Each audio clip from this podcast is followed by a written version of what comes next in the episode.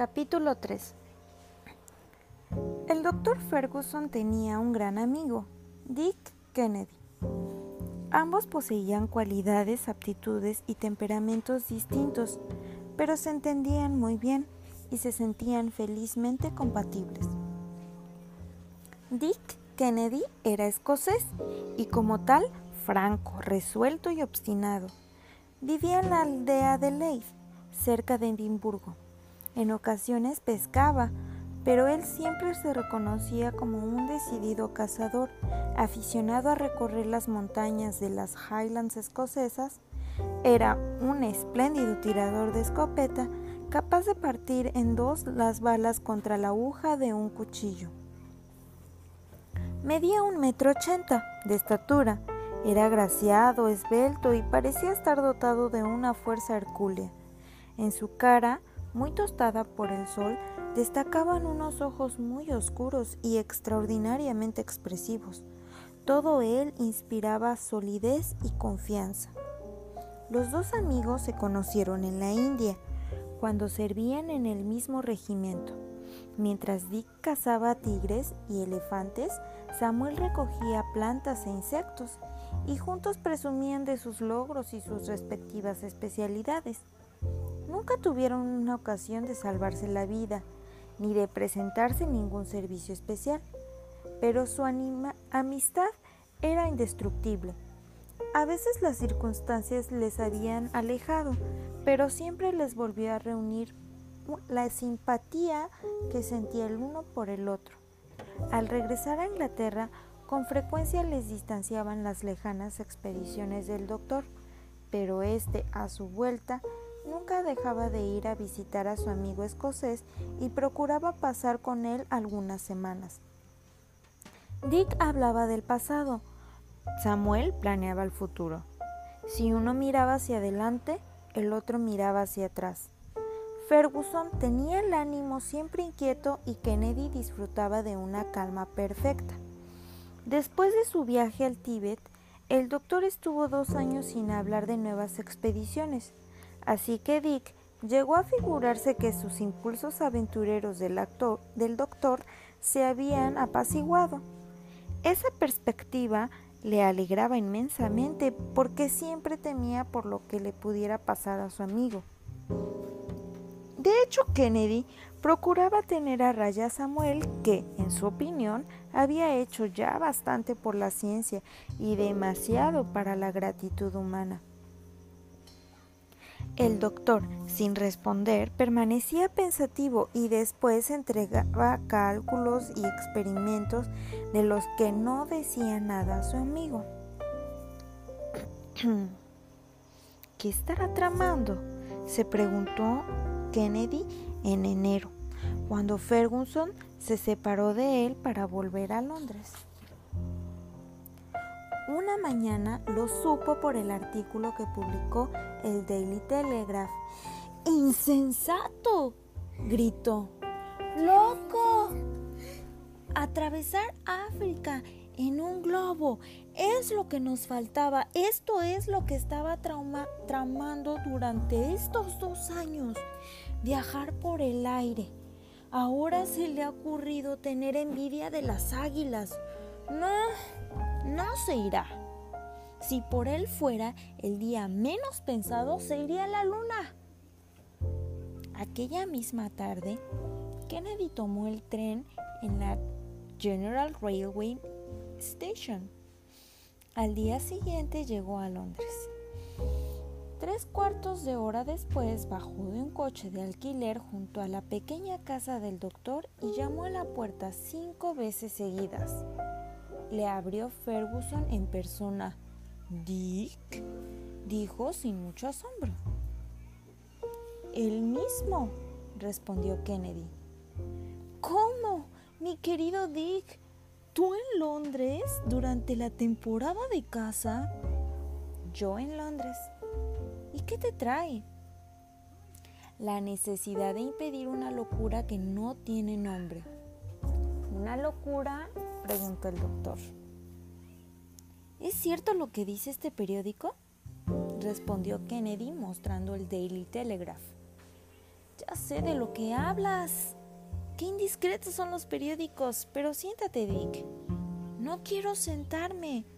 ¿Tratas realmente de emprender este viaje? Ya lo creo. Estoy haciendo los preparativos y pienso.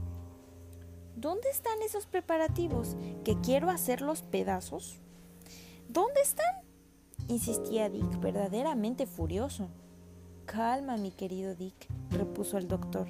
Entiendo tu cólera. Estás ofendido conmigo porque hasta ahora no te había dicho nada acerca de mis nuevos proyectos. ¿Y a eso llamas nuevos proyectos? Estaba muy ocupado, añadió Samuel sin admitir la interrupción. He tenido que hacer mucho. Pero tranquilízate, ya no habrá partido sin, ya no, yo no habría partido sin escribirte, porque tengo intención de llevarte conmigo. Es decir, respondió dando un salto, ¿que quieres que me encierren contigo en un manicomio? He contado positivamente contigo, Dick, y te he escogido a ti excluyendo a muchos pretendientes. Kennedy no salía de su asombro.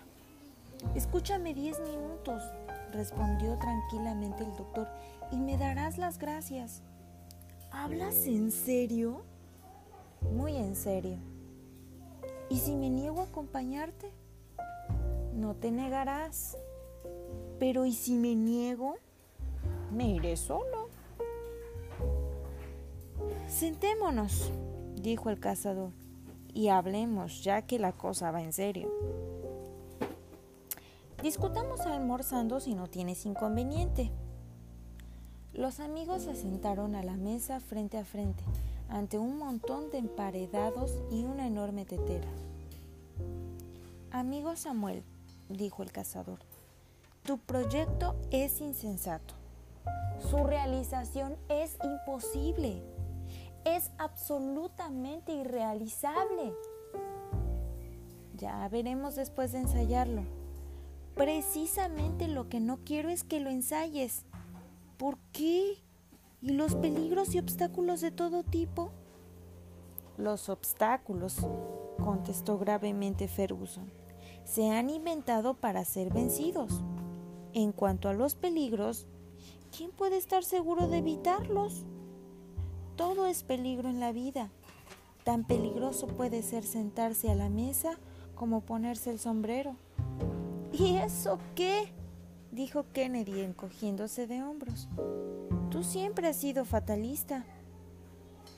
Pero fatalista en el buen sentido de la palabra. No debemos preocuparnos de lo que la suerte nos reserva y no olvidemos jamás nuestro proverbio inglés. Haga lo que haga, no se ahogará el que ha nacido para ser ahorcado.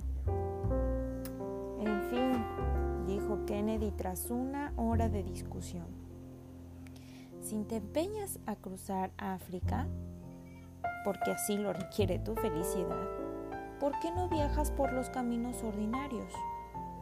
¿Por qué? respondió el doctor animándose.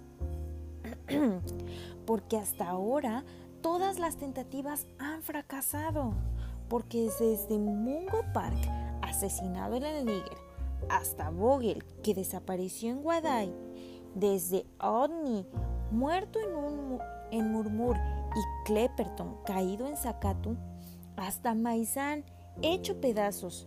Desde luego, el mayor Leindak, asesinado por los Tuareg, hasta Rocher de Hamburgo, degollado a principios de 1860.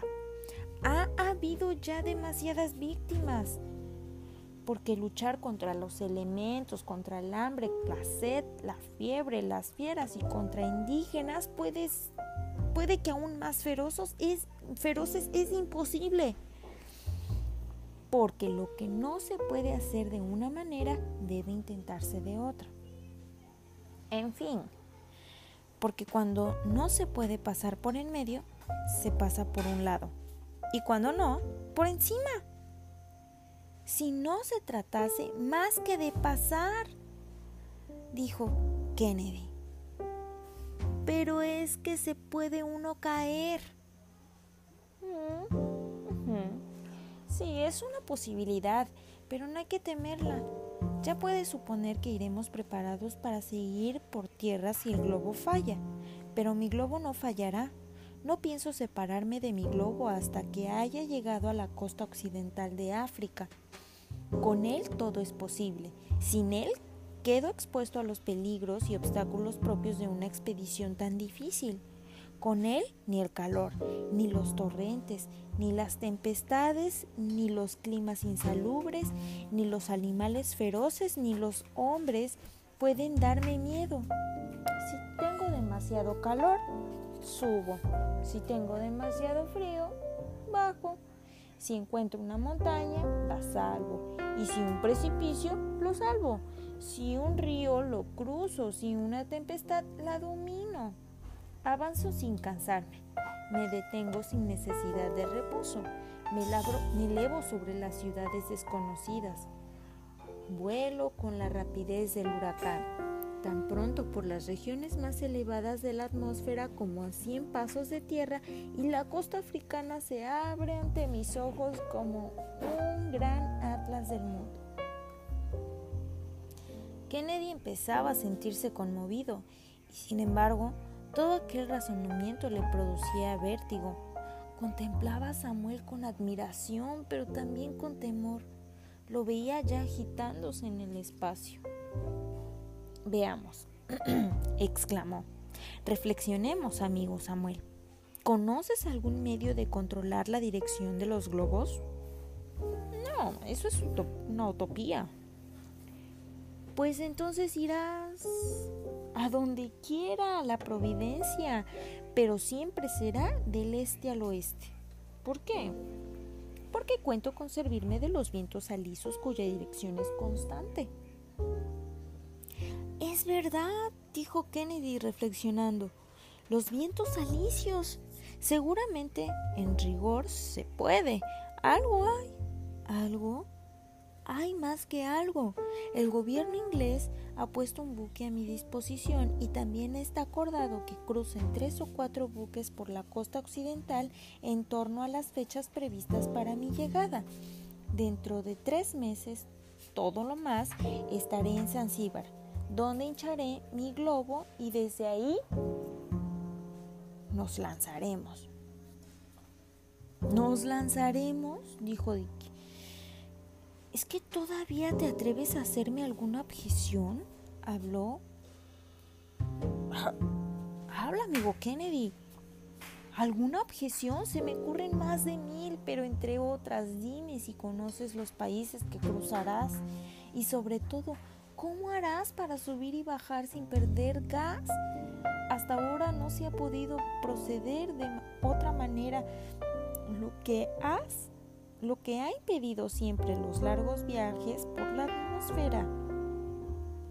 Dick, te diré una cosa, yo no perderé ni un átomo, ni un átomo de gas, ni una molécula. ¿Y bajarás cuando quieras? Cuando quiera. ¿Y cómo? El cómo es mi secreto. Ten confianza en mí. Y ahora mi merma, Excelsior. Pues bien, Excelsior respondió el cazador, aunque no conocía el significado de esta expresión latina. Quiere decir siempre arriba o siempre más alto, y que por cierto figura en la bandera y el gran sello del estado de Nueva York en Estados Unidos. La adhesión de Dick al plan de su amigo era fingida. Continuaba decidido a ponerse por todos los medios posibles, pero por ahora iba a mantenerse como observador mientras Samuel ultimaba sus preparativos.